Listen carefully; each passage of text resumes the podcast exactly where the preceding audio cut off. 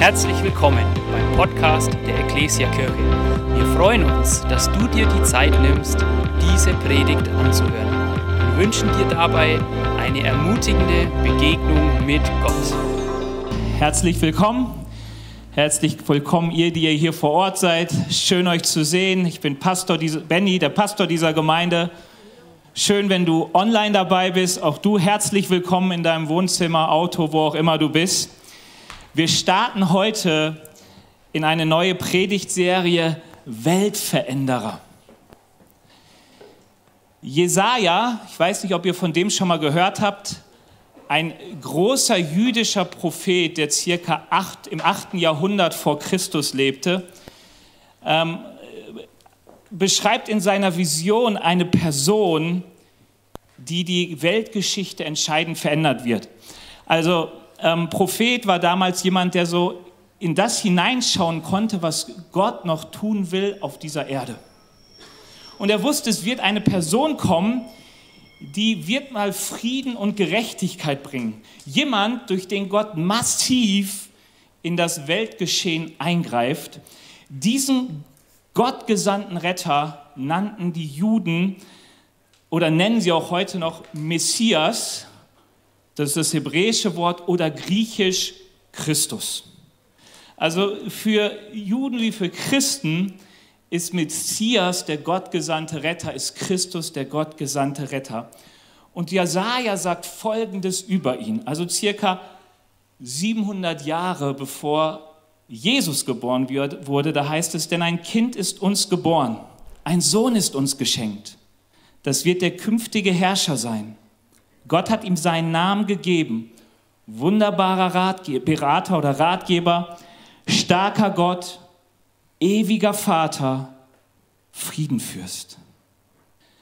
Jesaja beschreibt diesen Weltveränderer, der kommen soll mit vier Namen. Und das sind nicht so Rufnamen wie Benny, sondern es ist mehr so eine Wesensbezeichnung wie Alexander der Große.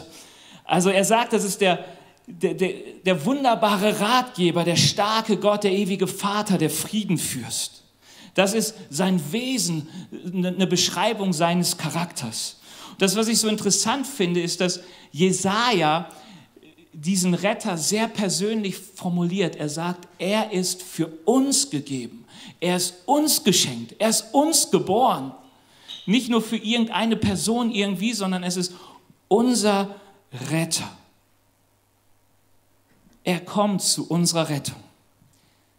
Das Interessante ist, seit der Geburt Jesu sehen immer wieder Menschen in Jesus genau diesen Retter, von dem Jesaja so oft spricht und das wir wiederfinden auch in seinem Jesaja-Buch. Warum? Weil sie sagen, alles, was damals schon gesagt wird über diesen Retter, findet sich im Leben Jesus bestätigt. Übrigens eine unheimlich, wenn du das mal vergleichst, wenn du das Jesaja-Buch liest, das Neue Testament, es spricht für den Wahrheitsgehalt und der Glaubwürdigkeit der Bibel, dass man das so erleben darf, dass 800 Jahre vor der Geburt oder 700 Jahre vor der Geburt schon so viel gesagt wird, was sich dann erfüllt. Dieser Jesus wird übrigens circa sieben bis vier Jahre vor seiner Geburt geboren. Also klingt vielleicht komisch, aber der Mönch Dionysius Exigus, der dieses vor Christus, nach Christus einführte, äh, der hat versucht, die Geburt, das Geburtsdatum Jesus zu berechnen und hat sich etwas vertan in der Zeit. Deswegen ist Jesus vor seiner Geburt geboren, das aber nur so nebenher. Aber er nannte, dieser Mönch nannte es vor Christus und nach Christus, weil er sagen würde, dieser Weltretter, auf den so viele warten, der angekündigt war, der ist in Jesus geboren worden. Jesus ist der Christus. Jesus ist dieser gottgesandte Weltveränderer.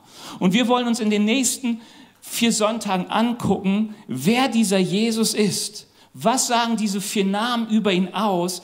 Was beschreiben sie? Wie findet sich diese Beschreibung im Leben Jesu wieder? Heute geht es um den wunderbaren Ratgeber. Das Coole ist ja, Ratgeber sind von uns alle heutzutage sehr geschätzt und sehr gebraucht. Also wahrscheinlich der gängigste, modernste Dr. Google,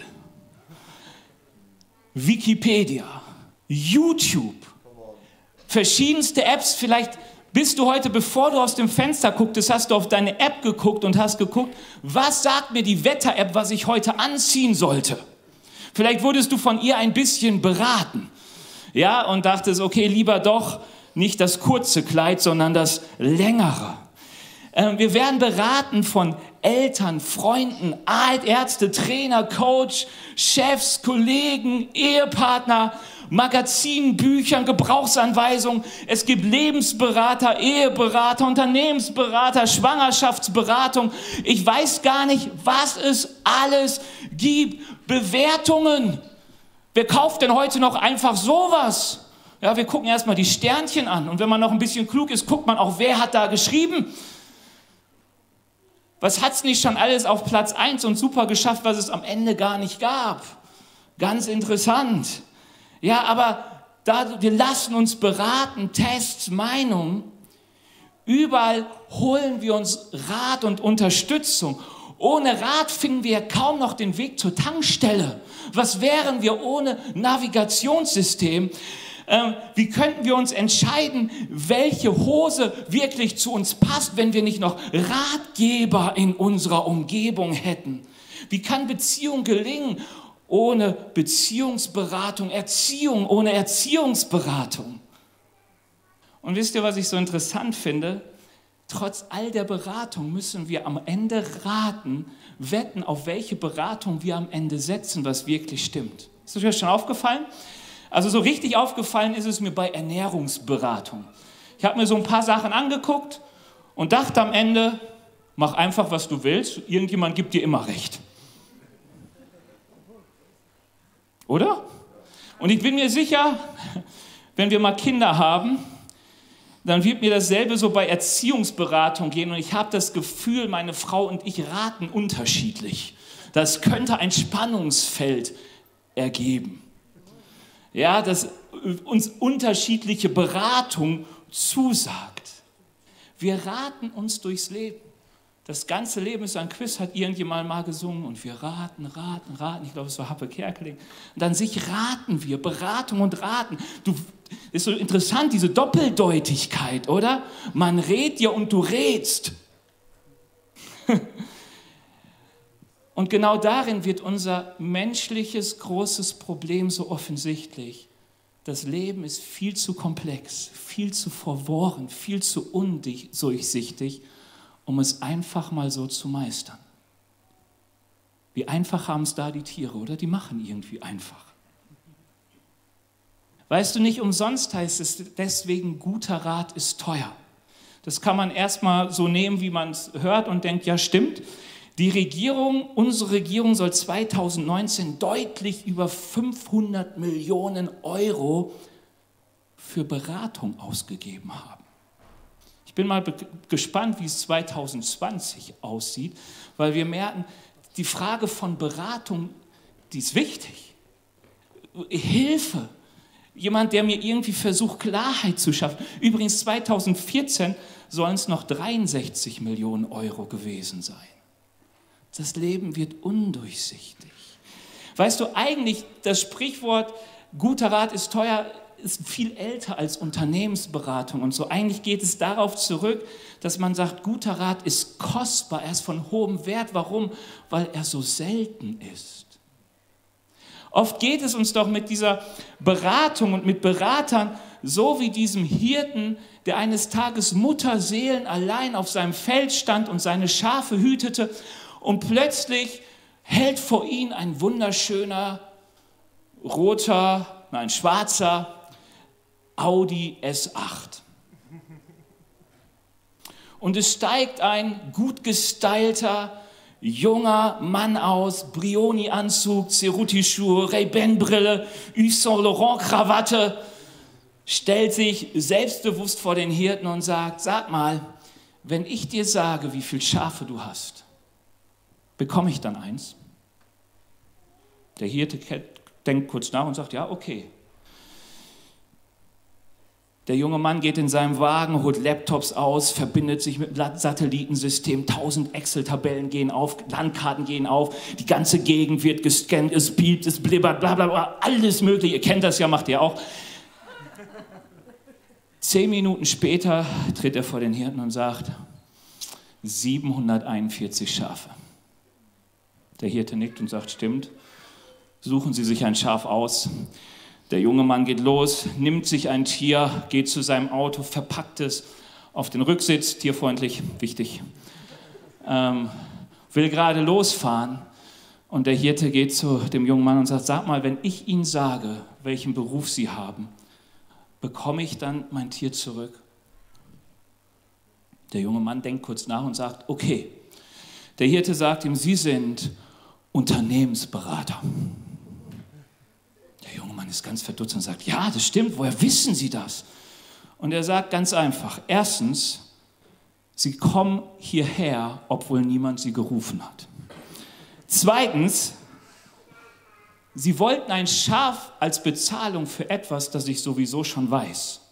Drittens, Sie haben keine Ahnung von dem, was ich hier tue und jetzt geben Sie mir bitte meinen Hund zurück.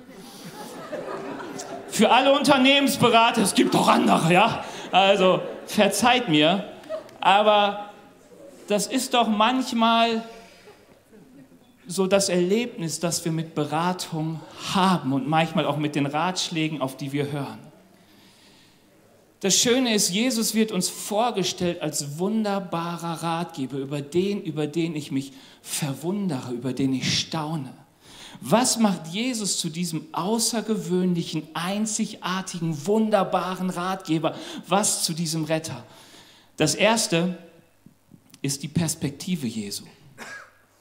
Weißt du, vielleicht denkst du dir auch, sag mal, ist Jesus überhaupt jemand, der mir etwas Neues sagen kann oder kommt er auch nur, um mir etwas zu erzählen, was ich sowieso schon weiß?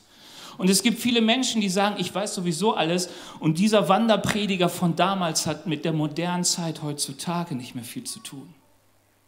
Dabei glaube ich eines ganz sicher, dass Jesus die stärkste und bedeutendste Antwort ist auf die größte Frage unserer Zeit, nämlich auf die Frage, wer bin ich? Wer bin ich? Wir leben in einer Zeit, in die lauter als je zuvor posaunt, sei wer du bist. Es gibt keine Grenzen mehr. Wir packen dich in kein Schema. Sei wer du bist. Sämtliche Grenzen sprengen wir auf. Sei wer du bist. Mittlerweile hat Facebook über 60 Geschlechter, die du dir geben kannst. Warum Mann oder Frau, wenn man auch, ich weiß es nicht sein kann. Roboter, nein. Weißt du, ich glaube, dass dieser Punkt, gerade auch mit den Geschlechtern, nicht zeigt, wie gut wir darauf sind, unsere Identität zu finden, sondern es zeigt, wie sehr wir auf der Suche nach, danach sind, wer wir eigentlich sind. Gerade diese tausend Möglichkeiten zeigen, dass wir überhaupt keine Ahnung haben, wer wir sind. Wir haben keine Ahnung. Wir raten, raten, raten, werden beraten, werden mit Meinungen überschüttet und doch stochern wir im Dunkeln, wer bin ich eigentlich? Weißt du, ich glaube, die Ursache dafür ist, dass wir eigentlich nicht wissen, wozu wir eigentlich hier sind. Warum sind wir hier? Wer, wer hat uns hierher gebracht? Wer sind wir?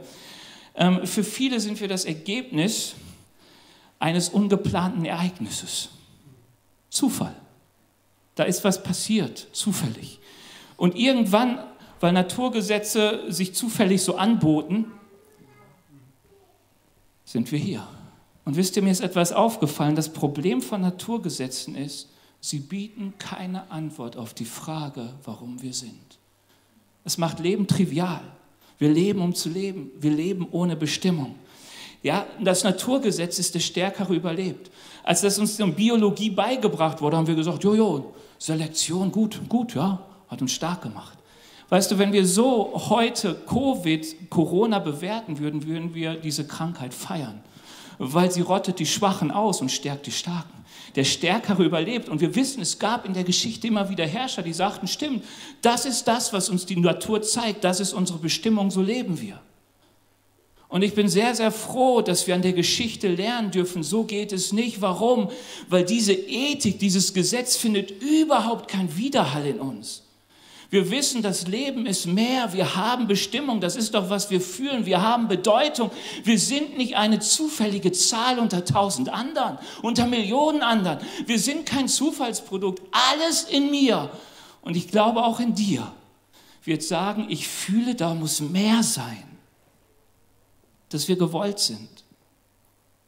Und ich will dir etwas sagen, Jesus ist der wunderbare Ratgeber, weil er mit einer ganz neuen Perspektive kommt und dir Antwort bietet auf die Frage, wer bist du eigentlich? Warum? Weil die Bibel uns sagt, dass Jesus uns geschaffen hat. Und das ist ein ganz wichtiger Unterschied, den Jesus von den anderen Ratgebern unterscheidet. Er sagt, ich war da, bevor alles war. Und es gibt ein ganzes Buch der Bibel, die will den Menschen das mit beweisen, die will sagen, hört darauf, Jesus war, bevor wir waren, er ist unser Schöpfer, das ist das Johannesevangelium. Und ich zitiere einfach mal aus dem ersten Kapitel, da heißt es, doch obwohl die Welt durch Jesus geschaffen wurde, erkannte die Welt ihn nicht, als er kam. Er kam in die Welt, die ihm gehört, und sein eigenes Volk nahm ihn nicht auf. Alle denen aber, die ihn aufnahmen und an seinem Namen glaubten, gab er das Recht, Gottes Kinder zu werden. Deine Bestimmung, Kind zu sein bei Gott. Gott hat dich geschaffen, du existierst, du hast Bestimmung. Er weiß, wozu er dich geschaffen hat, wohin du gehst. Weißt du, und Jesus will uns sagen, und sein ganzes Leben, alles, was geschrieben ist, es hat eine Aussage. Du bist weil Gott dich liebt. Du bist das Produkt seines Willens. Die Welt existiert, weil er uns geschaffen hat. Weißt du, und wenn du dich fragst, woran soll ich das merken? Ich sage dir etwas, wenn du Jesus begegnest, und das kannst du heute noch, ich gehe darauf später noch ein, dann wirst du merken, dass du in ihm die Antwort auf deine Sehnsucht findest, einfach geliebt zu sein, wie du bist. Einfach geliebt zu sein, wie du bist. Weißt du, Jesus ist der, der dich liebt, ohne dass du es verhindern kannst. Du kannst noch so blöd unterwegs sein. Weißt du, es ist so interessant, es gibt so krasse Geschichten über Menschen, die so kaputt waren, wo du sagst, wir können ihn nur hassen. Jeder, der gegen die Todesstrafe ist, wäre vielleicht in dem Fall manchmal sagen würde, vielleicht bin ich doch dafür. Und diese Menschen werden von Jesus gerettet, weil niemand Niemand kann verhindern, dass Jesus ihn liebt. Weißt du, die Bibel sagt, er hat Gerechtigkeit, Freude und Frieden und Liebe im Gepäck. Und ich sage ja gerade dieses, nur mal das Gerechtigkeit herausstellen. Weißt du, was die Bibel damit meint? So wie du bist, kann ich dich lieben. So wie du bist, kann ich dich lieben.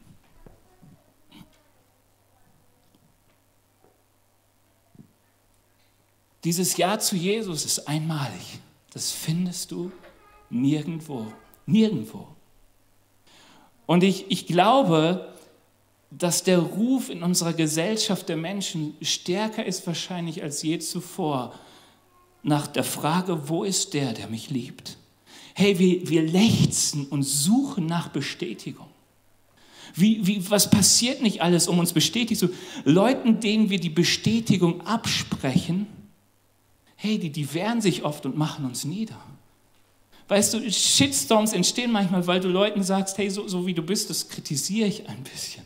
Plötzlich, hey, es ist so interessant. Ich glaube, dass unser Rufen in dieser Gesellschaft, Bestätigung von anderen Menschen zu bekommen, diese Stärke darin kommt deshalb, weil wir die Verbindung zu dem verloren haben, der uns bestätigt.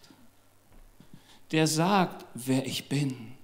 Er ist der wunderbare Ratgeber, der mit uns eine ganz neue Perspektive in unserem Leben eröffnet, weil er uns geschaffen hat. Willst du dich von Gott retten lassen aus der Dunkelheit deiner eigenen Identität?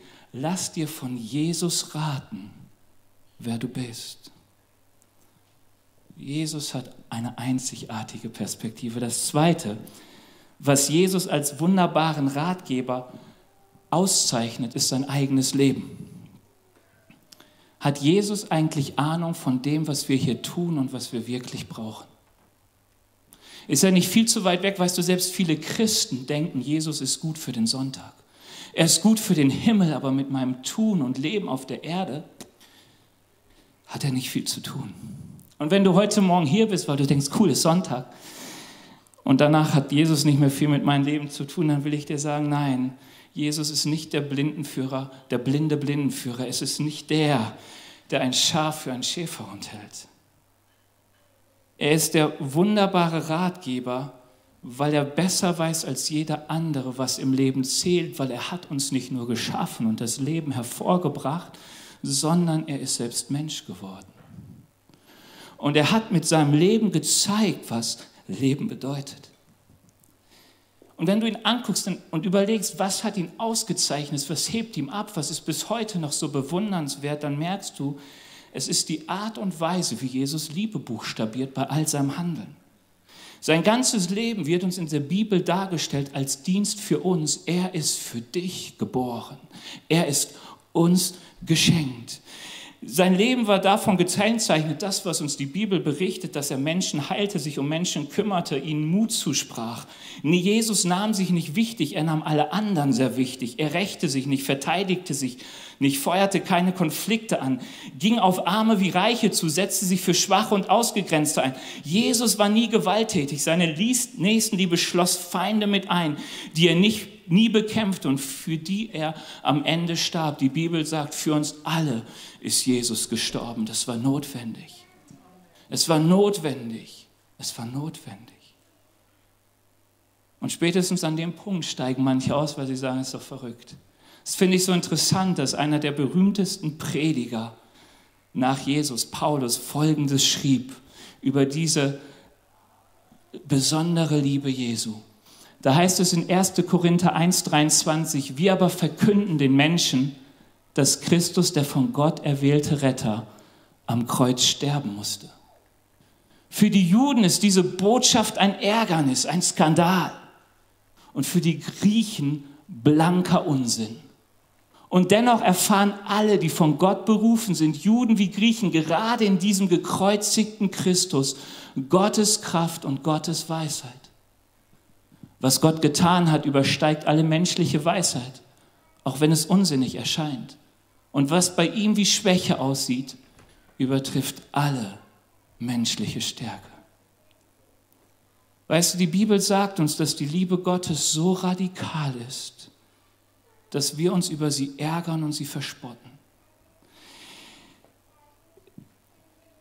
Weißt du, wenn du es als Gerechter hörst, der sich anstrengt für gute Taten, der sagt, ich möchte etwas sein, dann wird dich diese radikale Liebe absolut beschämen. Warum? Weil sie sagt, dass all deine Mühe absolut nutzlos ist. Weil Jesus starb für jeden.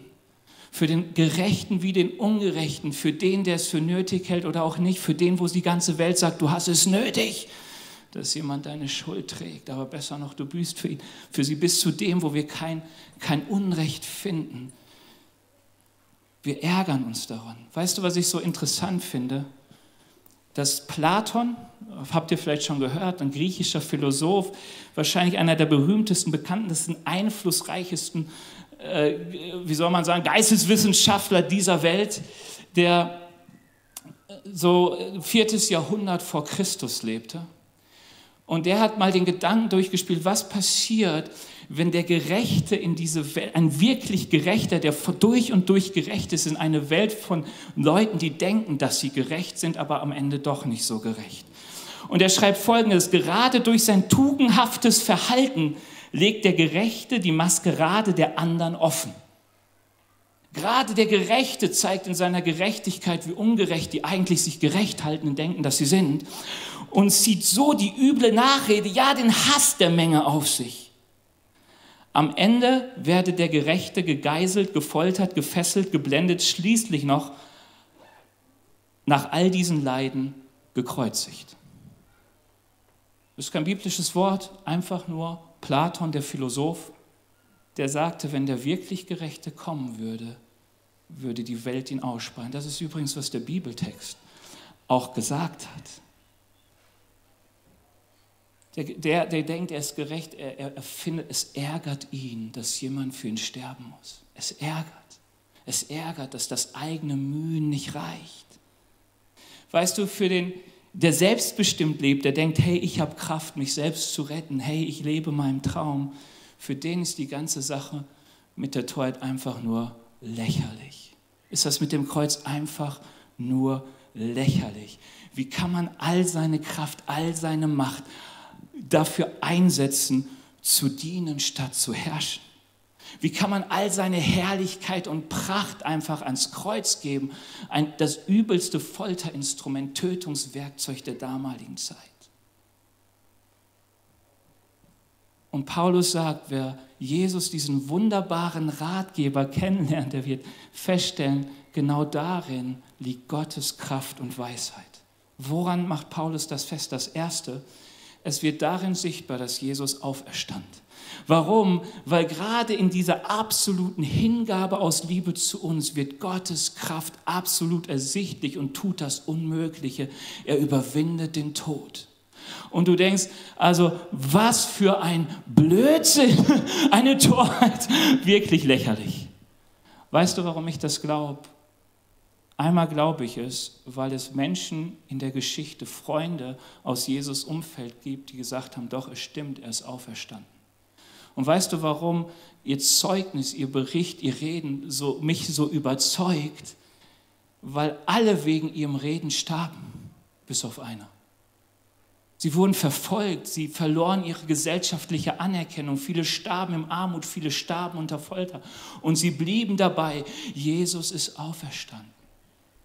Weißt du, das tust du nicht, wenn du davon überzeugt bist, dass es gar nicht stimmt. Das tust du, wenn dir der Retter begegnet ist. Das überzeugt mich, weil ich denke, und da komme ich gleich noch zu, man kann ihn heute erleben. Er ist immer noch dein wunderbarer Ratgeber.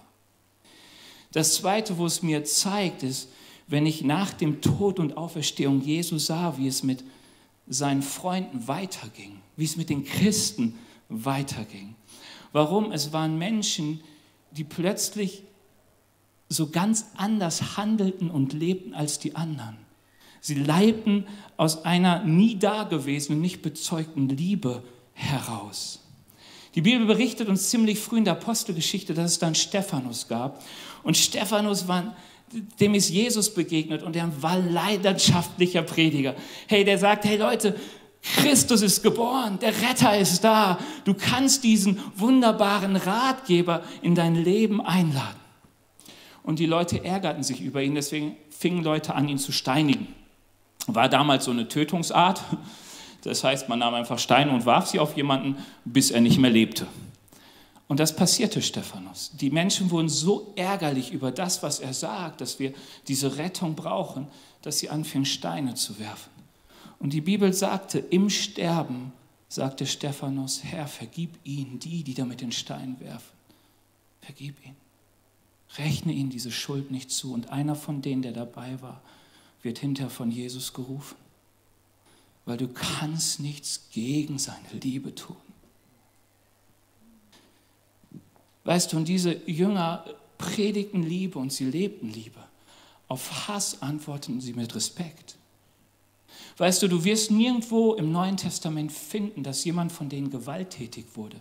Wir erleben oft, dass die Botschaft so empörte, so verärgerte, dass Menschen gegen sie gewalttätig wurden. Aber ihre Antwort war immer, tut, was ihr wollt, ich bringe euch eine Botschaft der Liebe. Wenn du in die Bibel hineinschaust, dann merkst du, es ist ein Buch, das Neue Testament, ein Buch, das voll ist von der Frage, wie kann ich mein Leben so lieben, dass alles, was ich tue, egal wem gegenüber, davon zeugt, dass ich aus Liebe handle.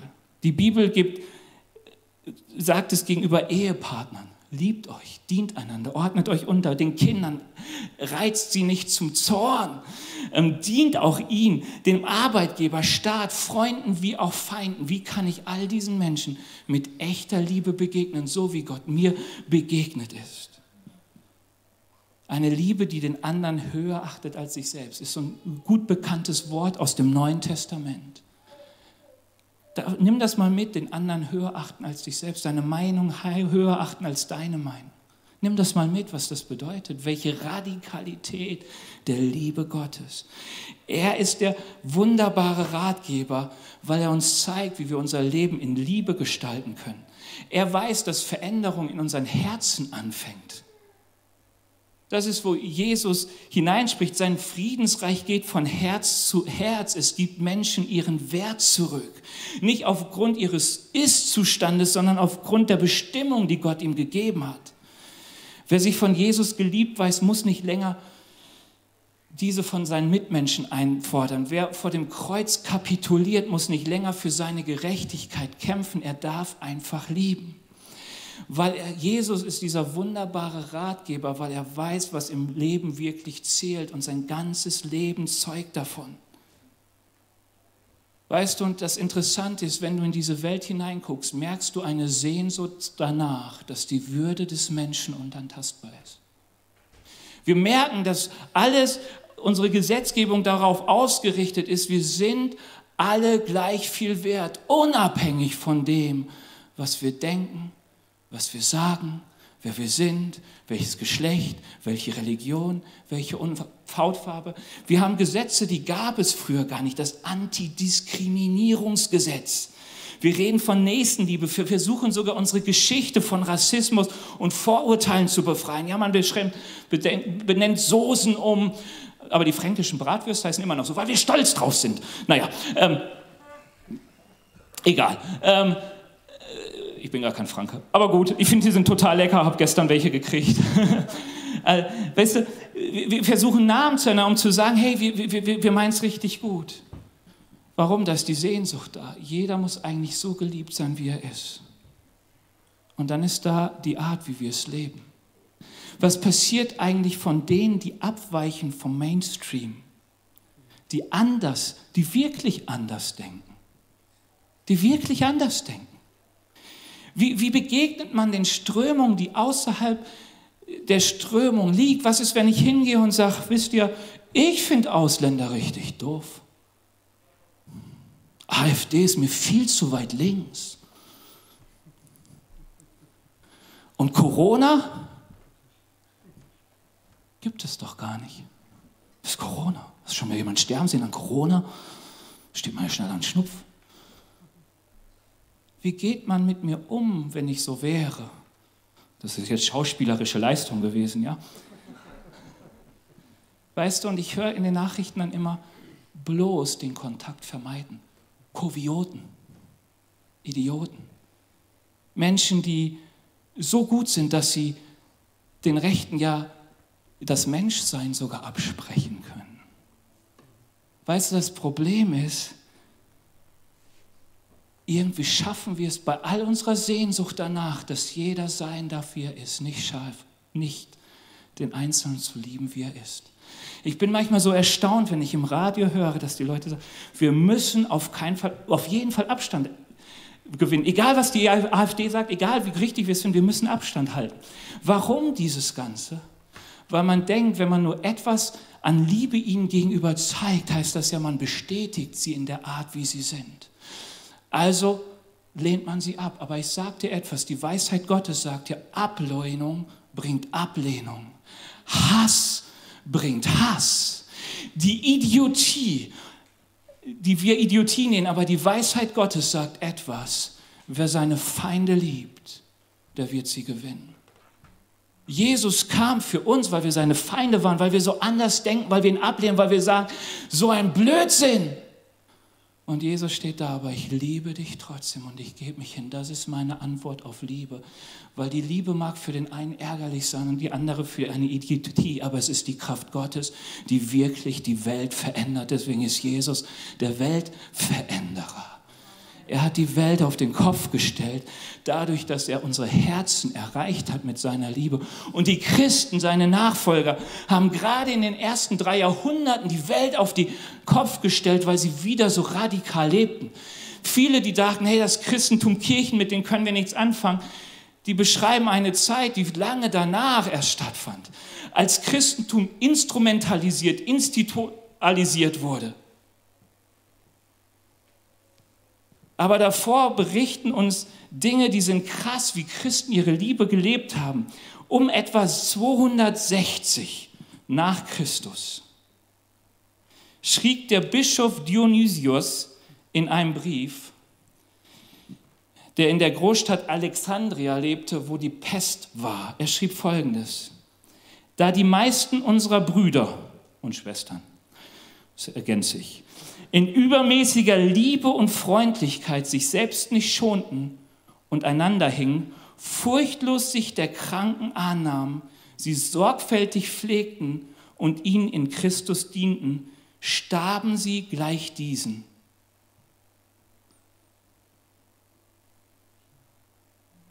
Weißt du, er beschreibt, wie die Christen die Dahinsiechenden an Pest besuchten, pflegten bis zu ihrem Tod, dabei selbst krank wurden, siechten, die nächsten Christen kamen, sie pflegten und die Liebe zeigten, obwohl es ihr Leben kostete. Selbstlose Aufopferung, um zu zeigen, du bist geliebt, dein Leben hat Bestimmung.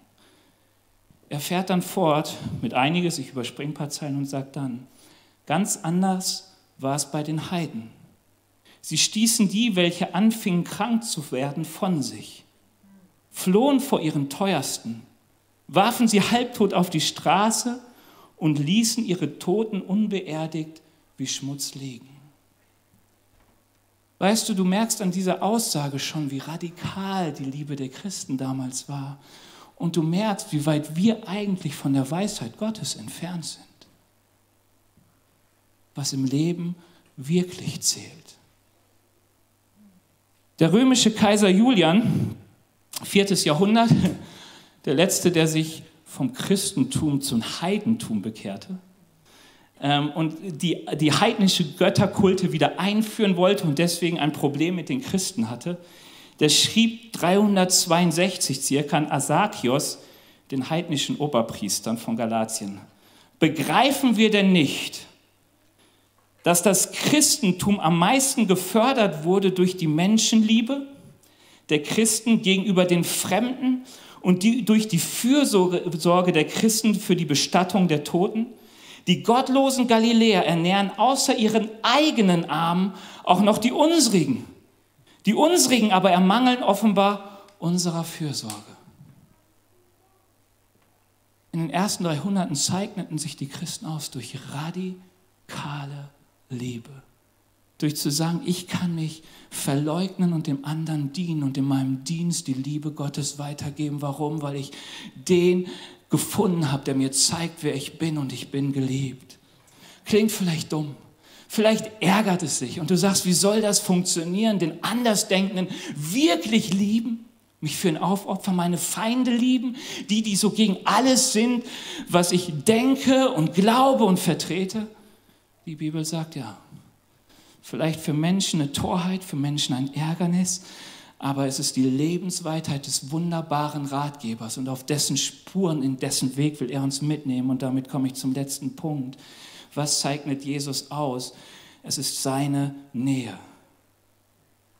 Wie kommst du an Jesus heran? Wie kommst du an diesem wunderbaren Ratgeber heran? Drängt er sich ungefragt in dein Leben? Ist er einfach da und sagt, komm, hier bin ich, ich gebe dir einen guten Rat? Die Bibel sagt uns nein. Jesus kam in diese Welt, weil wir ihn gerufen haben. Und ich glaube, wir rufen immer noch nach ihm. Alles in dieser Welt schreit danach, wir brauchen einen Retter. Wir alle erleben, dass in dieser Welt etwas nicht stimmt, da ist ein Ungleichgewicht.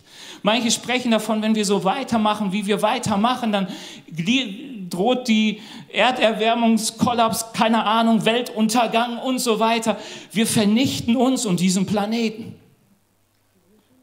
Und man versucht alles Mögliche, Rettung herbeizubringen.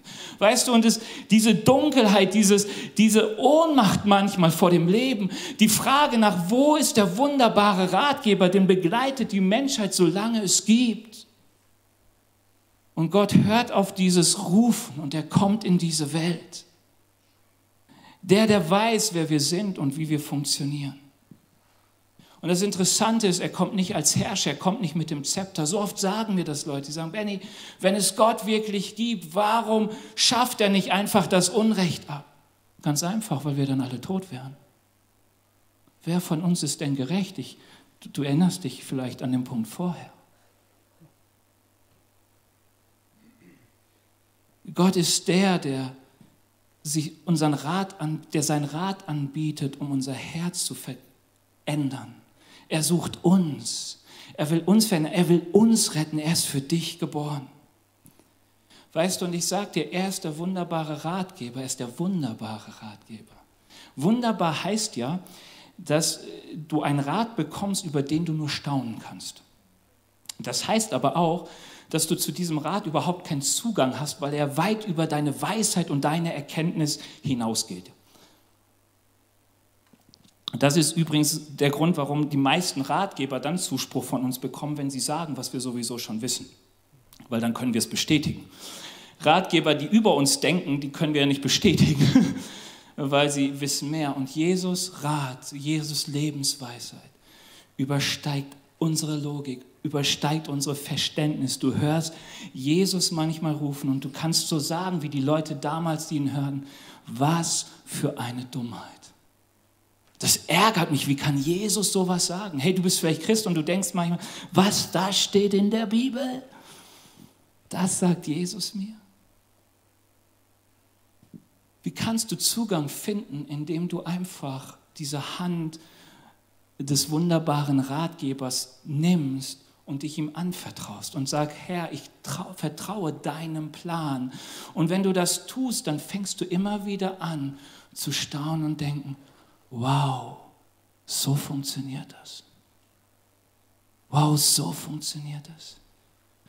Weißt du, ich habe Jesus mit 15 die Hand gereicht. Ich habe gesagt, Jesus, ich habe keinen Plan vom Leben.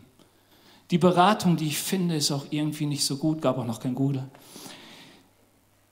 Ich glaube auch heute nicht, dass mir Google geholfen hätte. Aber ich habe diese Hand gefasst. Und ich weiß, es kam irgendwann so nach einem halben Jahr, dass Jesus mir sehr deutlich sagte, Benny, du sollst Menschen vergeben. Menschen, die mir Unrecht getan haben. Menschen, die mir aus meiner Sicht, die mir einfach böse zugesetzt haben und sich bis zu diesem Zeitpunkt noch nicht bei mir entschuldigt hatten. Und ich habe dem Herrn gesagt, ich liebe sie sehr gerne und ich, ich beschenke sie auch sehr gerne. Sie müssen sich nur vorher bei mir entschuldigen und mir recht geben, dann kann ich sie auch lieben. Ansonsten würde ich sie ja bestätigen in ihrer falschen Haltung. Und wenn du so mit Jesus unterwegs bist, dann ist dieser Ratgeber nah bei dir. Und er hört nicht auf zu reden. Und nach zwei, drei Wochen hatte er mich rum und ich dachte, okay, ich kaufe jetzt ein Geschenk und ich schreibe eine total liebe Karte. Ich dachte, wenn schon, denn schon, dann mache ich es richtig. Und ich habe das Geschenk weitergegeben mit der Karte. Und es war alles schwierig bis zu dem Moment. Und dann hast du auch noch gemerkt, sie haben das und dann, ah, Benny, du hast schon gemerkt jetzt hier, so, dass es gut war, dass du das jetzt machst und so. Weißt, sie fühlten sich bestätigt. Weißt du, und ich ging raus und ich war so befreit. Mein Herz hatte so viel Raum zum Leben zurückgewonnen. Kein, kein Zorn mehr auf die beiden. So viel Freude kam in mein Herz und ich habe gelernt und ich habe gestaunt. Ich habe gesagt, Jesus, wunderbarer Ratgeber. Also die Bibelstelle hatte ich noch nicht parat, aber ich habe gestaunt über diesen Gott. Ich habe gestaunt über seinen Rat weil er so weit von meiner Weisheit, weit von meinem Erfahrungshorizont weg war, so weit gegen jede Logik von mir war, aber ich habe ein Stück verstanden von der Kraft der Liebe Gottes, die in Jesus ist. Das Lobpreisteam darf nach vorne kommen. Weißt du, was die Menschen sagten, die mit Jesus unterwegs waren? Ich liebe diesen Vers. Sie waren nah an Jesus dran. Und da heißt es von diesen Menschen, Markus 7, 37, die Menschen waren vor Staunen ganz außer sich. Wie gut ist alles, was er getan hat. Wie gut ist alles, was er tut.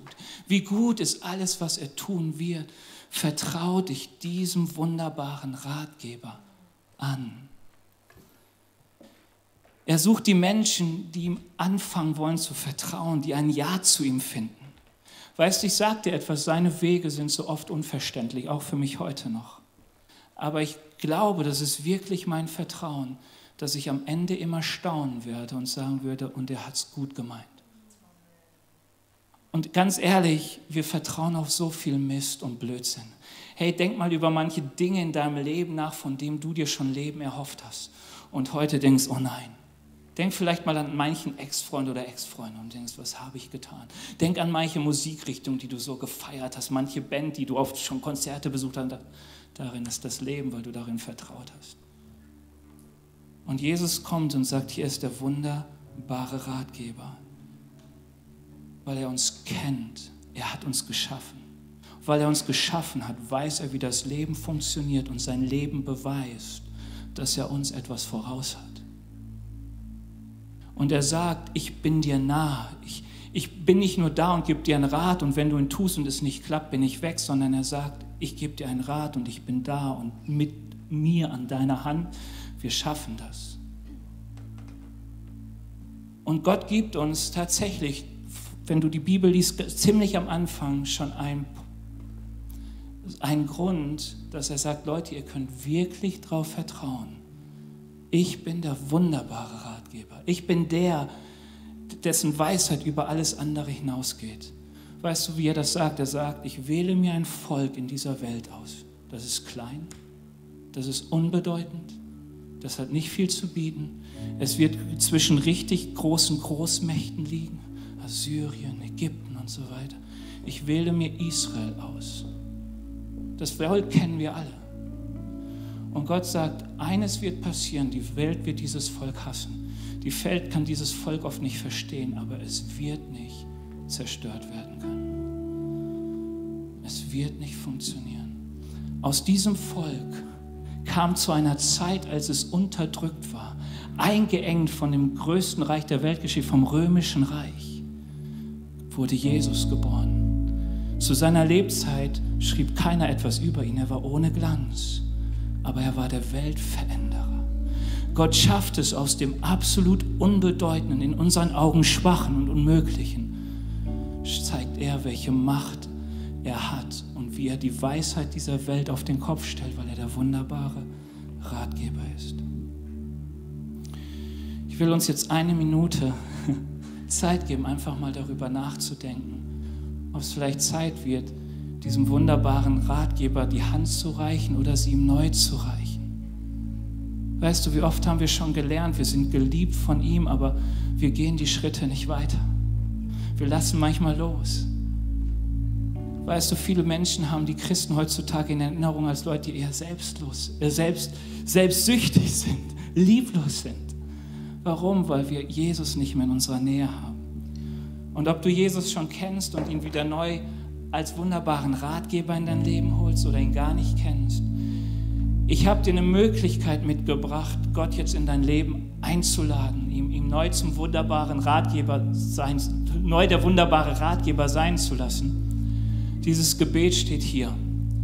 Du kannst es dir jetzt angucken. Ich gebe uns mal eine Minute Zeit und du kannst überlegen, willst du das beten? Und dann werde ich gleich so dieses laut vorbeten und du kannst gerne einfach laut mitbeten. Und einfach diesen wunderbaren Ratgeber einladen. Und ich sage dir etwas, Jesus klopft an, aber wenn du möchtest, dass er reinkommt, kommt er rein. Er findet dich. Er drängt sich nicht auf, aber er sucht dich. Er will dich retten. Auch aus dieser Dunkelheit der Frage, wer du bist, wohin es geht, wie du leben kannst. Wir hoffen, dass dir diese Predigt gefallen hat und dich in deinem Leben mit Gott stärkt. Außerdem wollen wir dich gerne besser kennenlernen. Dazu bist du herzlich eingeladen, unsere Sonntagsgottesdienste um 9.30 Uhr und 11 Uhr zu besuchen.